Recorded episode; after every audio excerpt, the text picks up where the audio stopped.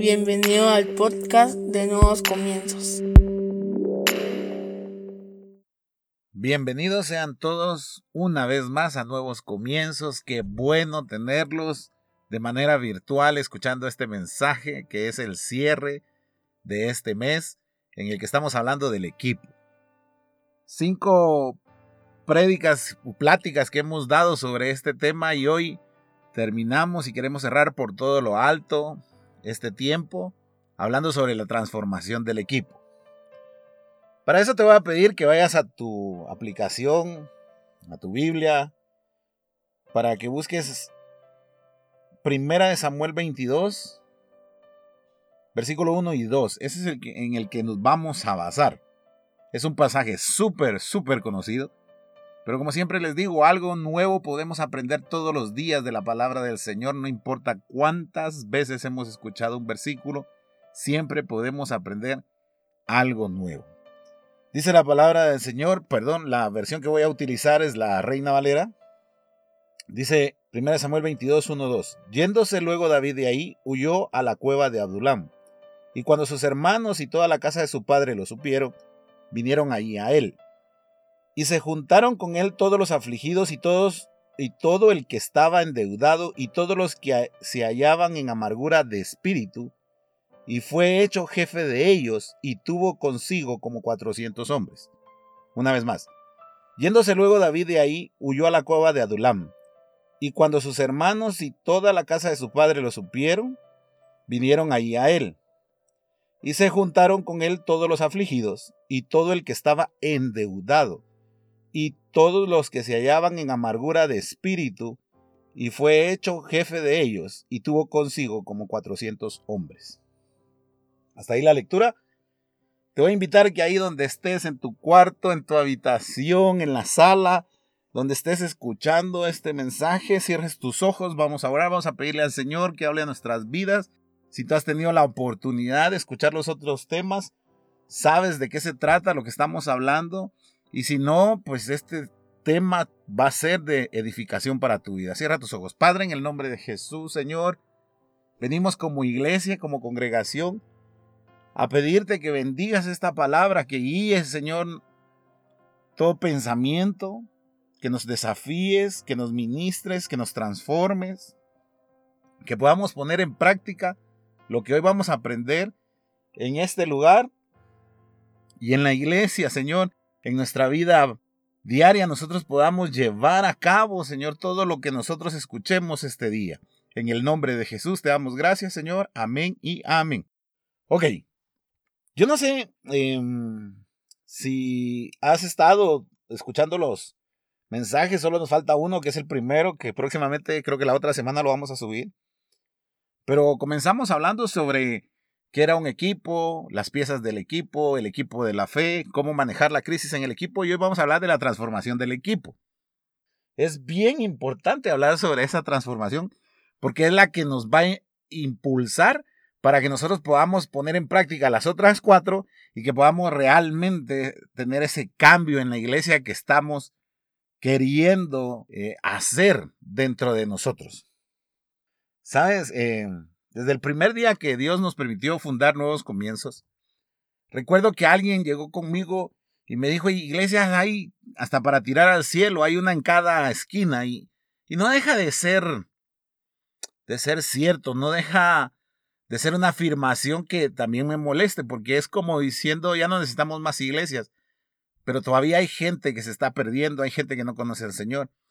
Y entonces esta persona se me acercó y me dijo, ¿para qué vas a poner una iglesia? ¿O cuál es el objetivo? Y yo le dije, la verdad es que queremos un lugar en donde la gente pueda comenzar de nuevo. Por eso es el nombre de Nuevos Comienzos. Y el día que íbamos para la inauguración de la iglesia, em, yo me hinqué en mi cuarto a orar y le decía al Señor, sabes, voy a obedecer el abrir la iglesia, pero yo te quiero pedir un favor. Mándame a todas esas personas que no han encontrado un lugar en la iglesia. Mándame a todas esas personas a las que han herido, a las que han criticado, a las que han sacado de las iglesias, porque aunque no lo creas, existe eso en algunas iglesias. Mándame a todas esas personas que, que están peleando, a todas esas personas que son ingobernables, a todas esas personas que, que provocan problemas que nadie quiere en su iglesia, mándamelo, Señor. Porque creo que tenemos el corazón en nuevos comienzos para poder apreciar a la persona más que sus malas costumbres o más que sus antecedentes. Y esa fue la petición que realmente hubo en mi corazón, sin saber que después se iba a convertir en la misión y en la visión de la iglesia. Y creo que creo que durante todo el ministerio que Dios me ha permitido tener durante tantos años, siempre he querido buscar un lugar, siempre he querido que sea un lugar donde todos seamos iguales, donde no importa cómo vengas, no importa cómo te llames, no importa la familia que pertenezcas, no importa tu estatus social, todos absolutamente somos iguales. Es bien difícil, es bastante difícil. Debes de, de aprender a transmitirle ese mensaje a todas las personas que conforman la iglesia. Pues en nuevos comienzos, tratamos de hacer eso y por eso es que es tan importante este tema, por eso es que desde que supimos que íbamos a poner nuevos comienzos, ya teníamos ese tema, este tema del equipo. Porque realmente lo que queremos es que nos podamos conformar como un equipo, que nos podamos conformar como personas que nos apoyamos entre nosotros con un fin determinado. Y el único fin que queremos en la iglesia realmente es que el día que nos partamos de la tierra nos vayamos con el Señor. Porque todo lo demás es ganancia, créeme. O sea, todo lo demás, eh, como que termina sobrando, porque yo te puedo decir, mira, el, fin de estar en la iglesia es que prosperes.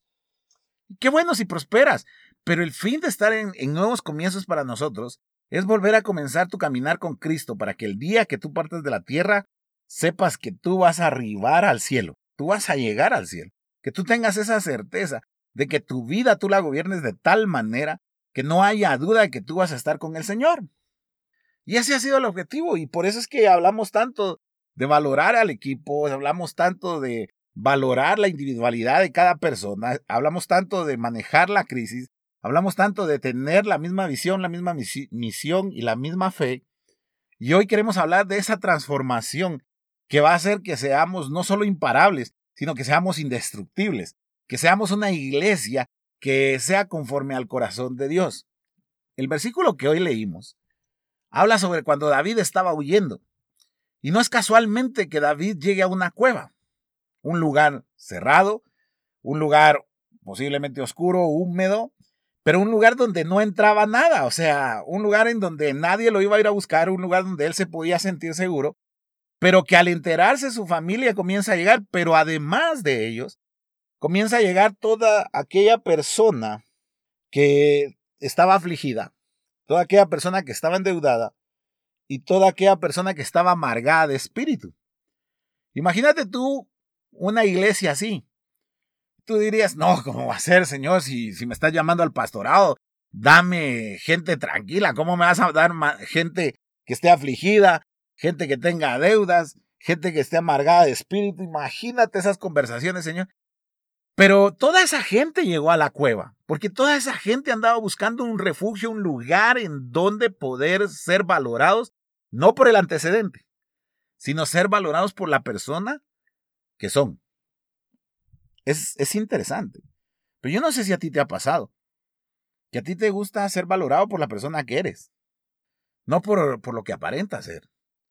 Tus verdaderos amigos, te aseguro, que son aquellos que, que te aprecian por, por quien eres, no por lo que eres. Ojo, por quien eres en tu interior, por esa persona leal, por esa persona que escucha, por esa persona que ama, por esa persona que aconseja, no por esa persona que se compró un Gucci, no por aquella persona que se compró la, el perfume o la loción más cara, no por aquella persona que se compró los tenis de moda, no por aquella persona que come en los restaurantes más cool que existen en Guatemala. No, no te aprecian por eso. Tus amigos, tú aprecias a tus amigos por todas esas características que los hacen ser los individuos que son no por la etiqueta que les pone la sociedad.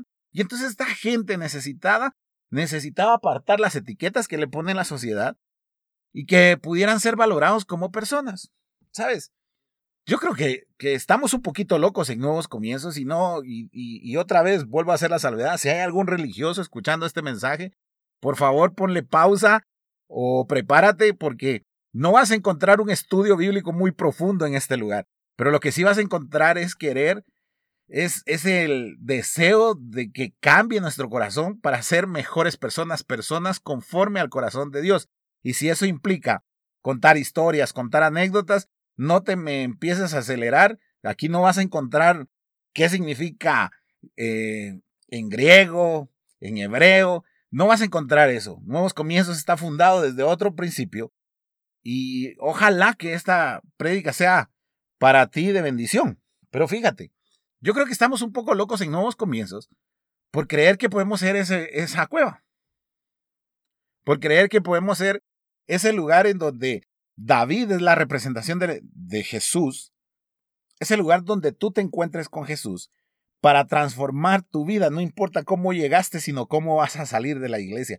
No importa eh, qué etiqueta tienes, eso no nos importa, porque a Jesús no le importa. A Jesús lo que le importa es que en tu corazón haya una transformación real y genuina hacia sus caminos. Eso es lo que realmente debería importarnos hoy en día. Pero hoy en día realmente todo el mundo está buscando las iglesias cool, las iglesias bonitas, las que tienen las grandes pantallas, ahí donde eh, las personas visten a la moda, eh, se toman las mejores selfies para publicarlas en Instagram, eh, andan con sus Apple Watch, andan con, con su café de Starbucks, andan con el último grito de la moda, eso mucha gente lo busca. Pero en Nuevos Comienzos no lo vas a encontrar, en Nuevos Comienzos vas a encontrar un montón de locos que creen que Dios los puede usar y que, como dicen algunos de la iglesia, y me encanta escucharlo, que no es, no es la iglesia, no es una iglesia, es una familia. Y en serio, las iglesias deberían de ser una familia, donde tú te puedas sentir arropado, donde el día que tú pecaste, en lugar de que te señalen, tú te puedas sentir abrazado, donde el día en que te fuiste a la bancarrota, la gente llegue y te apoye, te abrace, te diga que vas a salir, que te motive a poner otra empresa, que te motiva a buscar otro trabajo. El día que, que tú llegues contento por un logro, no te envidien, sino que todo lo contrario, te abracen, te feliciten y te digan, bravo, excelente, pero que te lo digan desde el corazón, que no te lo digan de los dientes para afuera. Por eso creo que estamos locos. Eso no es tan fácil de lograr. Debemos de todos, todo el equipo, todos los que nosotros somos, debemos de estar como uno solo en donde todos estamos cuidando unos de los otros. Sabes, yo me imagino a esta gente, a estos primeros que llegaron a los afligidos. Imagínate a esos afligidos, esos cuates que llegaban pensando que, que todo era para mal, pensando que, que, la vida se les iba a acabar, pensando en qué iban a comer al otro día, porque uno puede tener X cantidad de aflicciones por cualquier cantidad de motivos. Imagínate esos afligidos que llegaron y necesitaban un lugar en donde refugiarse, un lugar en donde realmente taparse los oídos para no estar escuchando la situación de la sociedad. Yo no sé si te ha pasado, pero a veces nosotros nos afligimos por lo que dice la gente de nosotros. Y en serio, ese concepto que las personas tienen de nosotros no sirve para absolutamente nada más que para hinchar tu ego o para hacer pedazos tu autoestima. Pero no sirve para nada. El, el, concepto que realmente vale la pena es el de Jesucristo, el que tiene él para con nosotros. Ese es el concepto que todos deberíamos de perseguir, pero nosotros nos afligimos porque el que decía ser nuestro amigo nos traicionó, nos afligimos porque el que decía ser nuestro amigo nos está criticando, nos está levantando chismes, está provocando una contienda. Esos que decidieron ser mis amigos ahora se enteraron y vieron alguna foto mía y todos se burlan y todo eso nos aflige, nos afligen, hasta nos afligen los exámenes. y hay algunos de nosotros que realmente nos afligen tanto que es el único día que oramos es el único día que le pedimos a Dios el milagro de poder ganar un examen sin haber estudiado. Nos afligimos por todas y cada una de las cosas. Imagínate esa gente. Cuando tú estás afligido, tú no coordinas, tú no piensas, eh, tú estás gobernado por el temor, por el miedo. Es como esas personas que, que piensan que, que es el fin del mundo en este momento por la situación que estamos pasando y realmente no es el fin del mundo. Es una enfermedad que se puede controlar y que obviamente no existe cura, pero Dios en su diseño perfecto del ser humano hizo que nuestro cuerpo pueda generar esos anticuerpos para pelear contra este virus que era para nosotros completamente desconocidos, pero desde el inicio de los tiempos fue conocido por Dios y por eso puso en nuestro organismo esa capacidad de producir esos anticuerpos que puedan eliminar esa bacteria o esa infección. es increíble. Pero hay gente que vive afligida por todo eso. Hay gente que dice, me voy a morir, tengo que ponerme a cuentas con Dios. Mi mamá me contaba que para el terremoto la gente metía las manos por la ventana porque querían ser salvos, porque pensaban que el otro día no iban a amanecer y querían irse por temor con el Señor. Pero realmente lo que pasa es que eso es una aflicción. Y la aflicción nunca te deja descansar. Yo no sé si has ido a tu cama alguna vez a dormir y estás afligido por algo. Te aseguro que tú no puedes eh, pegar eh, la oreja en la almohada y dormirte, sino que estás va de dar vueltas y vueltas y vueltas y cuando sientes el sueño se te, se te espantó, como decimos, comúnmente o popularmente, y, y te duermes, pero de puro cansancio, al otro día te levantas desvelado, sin ganas de nada, vas a trabajar de mal humor, con dolor de cabeza, con sueño todo el día, no puedes coordinar tus pensamientos. Eso es lo que hace la aflicción. Ese tipo de gente llegó ahí a la cueva de Adulam. Ellos lo que querían era un refugio, un lugar donde, donde realmente meterse debajo de la almohada para no escuchar toda, toda esa aflicción que traían y poder descansar por fin. Ese tipo de gente llegó. Segundo tipo de gente que llegó los endeudados. ¡Wow! Guatemala es experta en endeudarse y, aunque se enojen los economistas, aunque se enoje quien sea, yo admiro al guatemalteco la capacidad que tenemos para endeudarnos, la capacidad que tenemos para suponer que podemos pagar cuentas que realmente nosotros sabemos que no podemos pagar. Tú ves las peticiones en, en la mayoría de las iglesias es porque el Señor me prospere, porque el Señor me ayude a pagar la deuda, porque el Señor me dé para mi comida.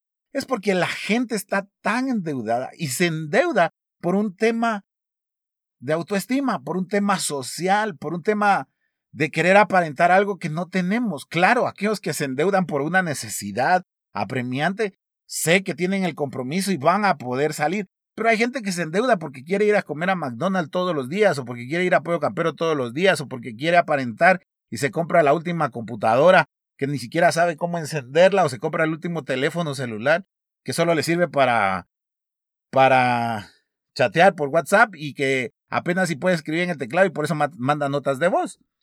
Es, es, que somos realmente seres que tendemos a endeudarnos porque nos encanta el que dirán, porque nos encanta aparentar frente a la gente y después no sabemos cómo pagar las deudas y realmente tenemos un gran problema con eso. Esta gente, los endeudados, fueron también a la cueva, fueron a esconderse de aquellos a los que les debía.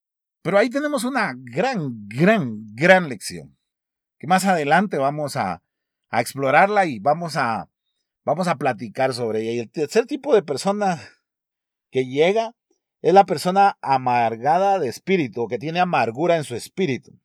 ¿Sabes? Eh, me encanta la, la versión de la traducción al lenguaje actual, porque nos amplía un poco esto de la amargura del espíritu.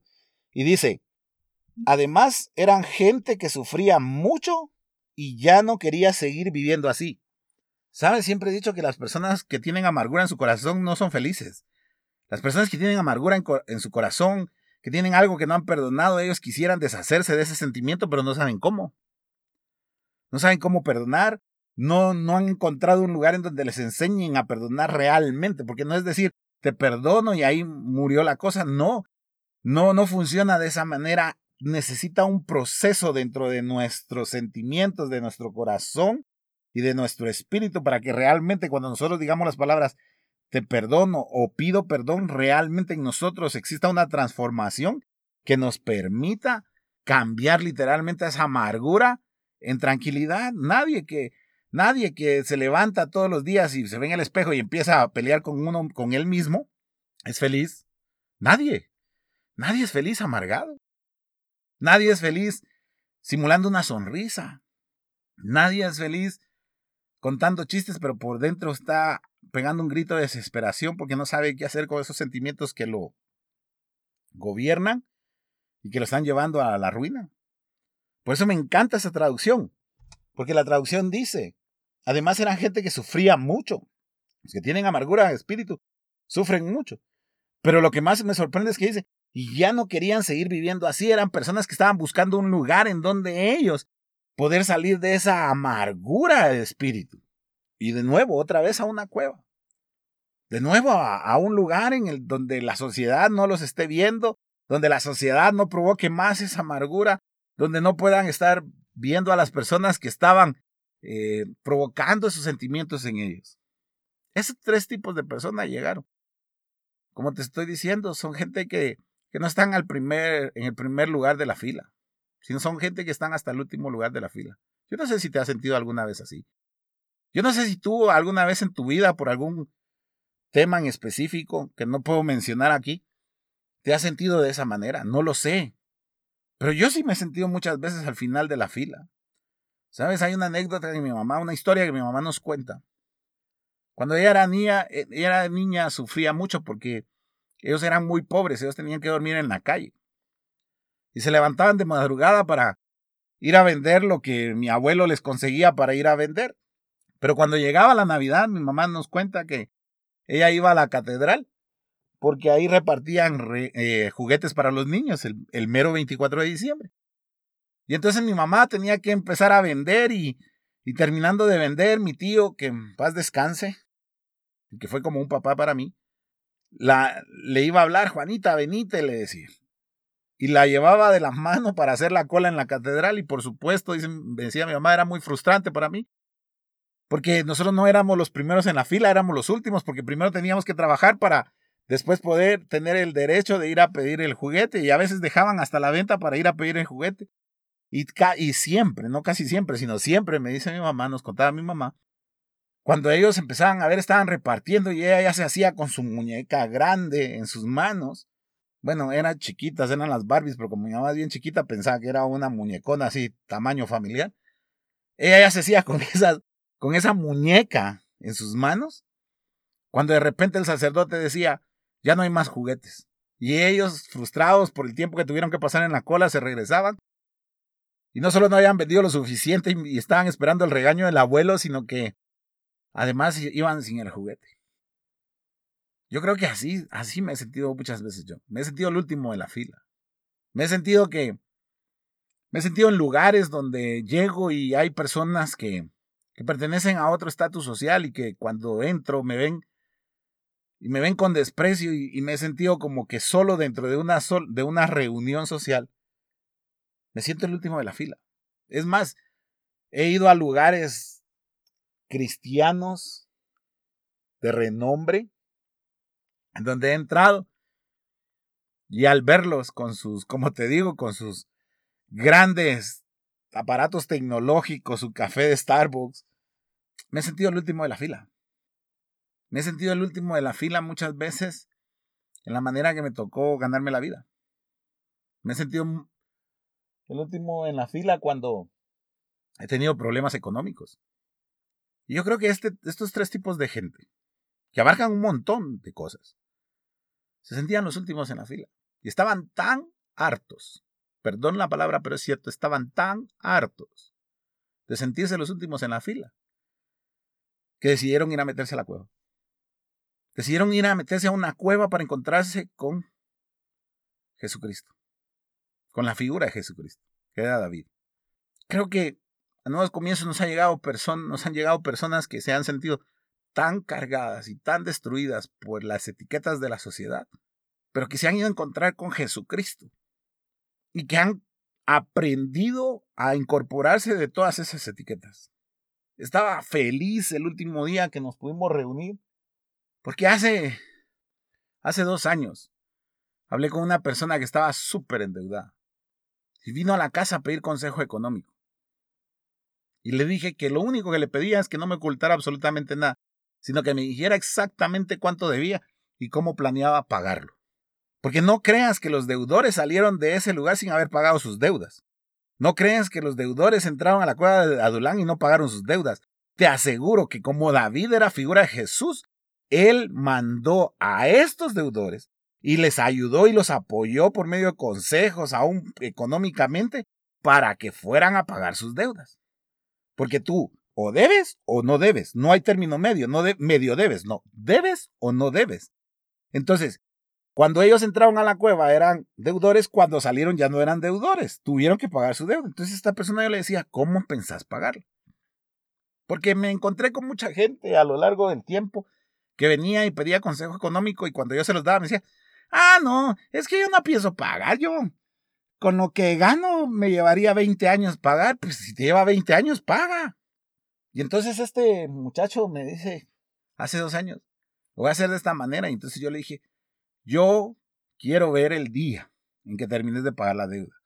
Y siempre te vamos a estar molestando, siempre vamos a estar al pendiente. Y ese último día se acercó conmigo y abrió una boleta. Se metió la mano en la bolsa y abrió una boleta de papel.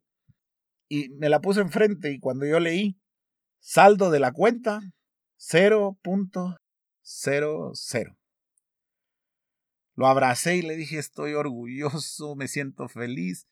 Dije, oh, este patojo todo el mundo lo veía como un endeudado de primera. Pero aquí en Nuevos Comienzos, gracias a Dios y gracias a hacer caso a los consejos, puedo pagar su deuda. Qué feliz me siento.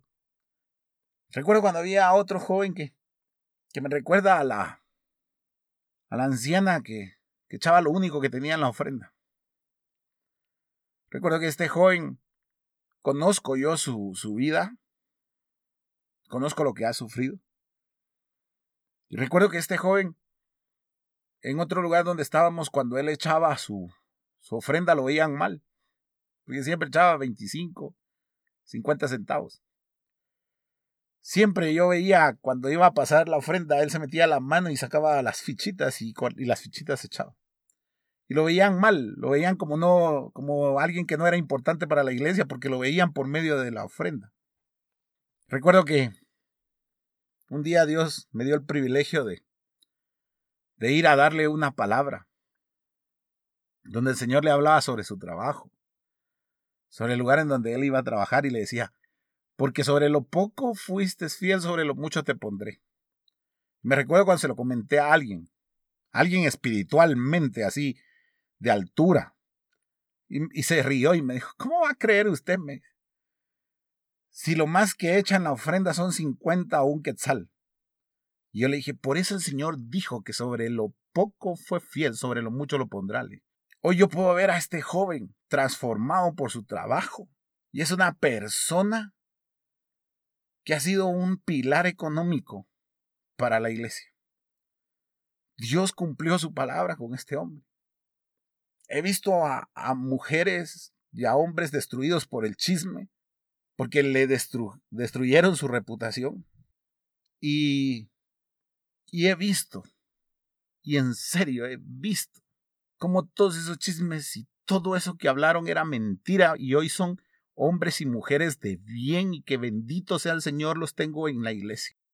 Nosotros no somos perfectos ni pensamos serlos. En nuevos comienzos somos personas imperfectas y no importa quién llegue, nosotros vamos a seguirle diciendo que somos imperfectos porque la obra que Dios está haciendo en nosotros la va a ir perfeccionando poco a poco hasta llevarnos a la perfección cuando estemos con Él. Yo no apruebo el pecado, no creas que yo apruebo el pecado, pero yo Siempre he dicho que más vale un pecador arrepentido que un cristiano ocultando su pecado. Y a mí me encanta cuando veo a jóvenes o cuando veo a personas que han aprendido a llegar a la iglesia y, se, se nota y se sabe y se siente que por dentro están siendo redarguidos por el Espíritu Santo por algún error que cometieron y ellos están pidiendo perdón y se levantan de ese lugar completamente transformados en hombres valientes y en mujeres esforzadas porque están sufriendo una transformación. Nosotros como iglesias deberíamos de preocuparnos no por la gente que llega, sino por tener una cueva como la de Adulam, un lugar, un refugio, un hogar para las personas, para esas personas que luchan tanto. Yo bendigo a cada persona que a pesar de sus errores encuentra la fuerza para poner un pie detrás del otro, delante del otro, perdón, un pie delante del otro, y encuentra nuevamente el camino hacia la iglesia. Debemos de ser ese equipo. Debemos ser el equipo de que tal vez somos de los afligidos, pero cuando veamos a los deudores, en lugar de decir, ah, ustedes son los que deben, nosotros los abracemos y les digamos, nosotros veníamos afligidos. No importa cómo vengas, vas a salir diferente. Tal vez somos del equipo de los deudores. Llega alguien amargado de espíritu que vemos que pelea con todo el mundo, nosotros vayamos y lo abracemos con todo el cariño, con todo el amor y le, y le hagamos ver que no todas las personas están peleando con Él y lo instruyamos por el camino del arrepentimiento hacia el perdón. Eso es lo que debemos de hacer como equipo. Si logramos que la iglesia, que nuevos comienzos y todos y cada uno, desde el más pequeño hasta el más grande, comprenda este mensaje, entonces no seremos otra iglesia, seremos diferentes. Y estaremos dispuestos a recibir a cualquier persona. Es más, hasta la que nos hizo daño. Hasta la que nos hizo daño. Hace un tiempo estaba hablando con una persona. Está mi esposa de testigo. Estábamos hablando con esta persona. Y esta persona decía, yo no entiendo. No entiendo. A pesar de todo lo que te hemos hecho, seguís confiando en nosotros. Estaba partida del alma. Yo le dije, ese es mi trabajo. Como fundador de Nuevos Comienzos, como líder de Nuevos Comienzos, ese es mi trabajo. Y ese debe ser el trabajo de cada líder. Ese debe el trabajo, ser el trabajo de cada servidor. Ese debe ser el trabajo de cada miembro de Nuevos Comienzos. No importa lo que nos hagan. Lo importante es que siempre vamos a tener amor para las personas. Yo creo que David allá adentro les empezó a entrenar, les empezó a hablar, les empezó a, a dar charlas. Es más, cantaba salmos y la gente se inspiraba por los salmos que cantaba y empezó a buscar soluciones, empezó a decirle a los afligidos tranquilos, porque Dios va a responder, porque Dios tiene cada promesa guardada y la va a llevar a cabo. Yo creo que los endeudados les decía, busquen trabajo, vayan a ver qué pueden hacer, vayan a ver qué pueden vender y paguen sus deudas. Y a los que estaban amargados, a los que estaban dolidos, a los que tenían ese, ese peso y esa amargura en el espíritu, les hablaba con palabras de amor, con palabras de alguien que había superado que sus hermanos lo hicieran de menos y ese testimonio les sirvió a estos para comenzar a perdonar a las personas y entonces 400 personas ahí adentro de esa cueva fueron transformados y salieron siendo valientes, guerreros, esforzados, transformados totalmente, que te aseguro que cuando la sociedad los empezó a reconocer, dijeron, estos no son los mismos. Y ese es el sueño que tenemos para nuevos comienzos y ese es el sueño que tenemos para cada uno de los que está oyendo este, este podcast. Que cuando la gente te vea, vea a una persona completamente diferente, no para peor, sino para mejor. Que anhele estar en el lugar en el que tú estás que te pregunte a qué iglesia vas y tú digas a tal iglesia si no vas con nosotros y si vas con nosotros que digas a nuevos comienzos y ellos digan lo que tú tienes, yo lo quiero. Lo que pasó en ti, yo lo quiero. Y que puedan ver en ti un enorme testimonio de lo que Dios puede hacer. Eso es el anhelo por el cual se fundó Nuevos Comienzos y por el cual hemos estado hablando sobre el equipo, porque todos juntos lo debemos de hacer.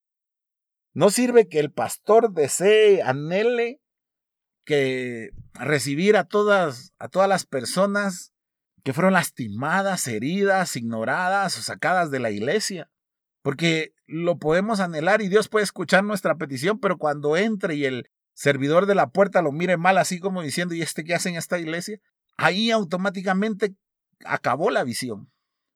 Acabó la esperanza de este joven, señorita, adulto, anciano, que estaba buscando una cueva. Yo te aseguro que todos, como te decía, todos le daban la bienvenida y lo recibían y cuando quería dar sus antecedentes le decían, tranquilo, aquí no, aquí no venís a buscar trabajo. Si uno no va a buscar trabajo a la iglesia, si uno no va a buscar carta de recomendación a la iglesia, si la iglesia no, no es para perfectos, es para gente imperfecta que mete la pata, se equivoca grandemente, pero tiene la capacidad de arrepentirse y de pedirle perdón a Dios, no al pastor, el día que alguien venga y, me diga, mira, perdóname porque fallé, ese mismo día lo voy a agarrar y le voy a dar una jaboneada tremenda. Porque al único que tiene que pedirle perdón es a Dios. Mi trabajo es el que Dios me mandó a hacer y voy a ser recompensado por ese trabajo que Dios me mandó a hacer. Mi trabajo no es perdonar a la gente, ni tampoco ofenderla. Mi trabajo no es empezar un lío con la persona. Mi trabajo es amar.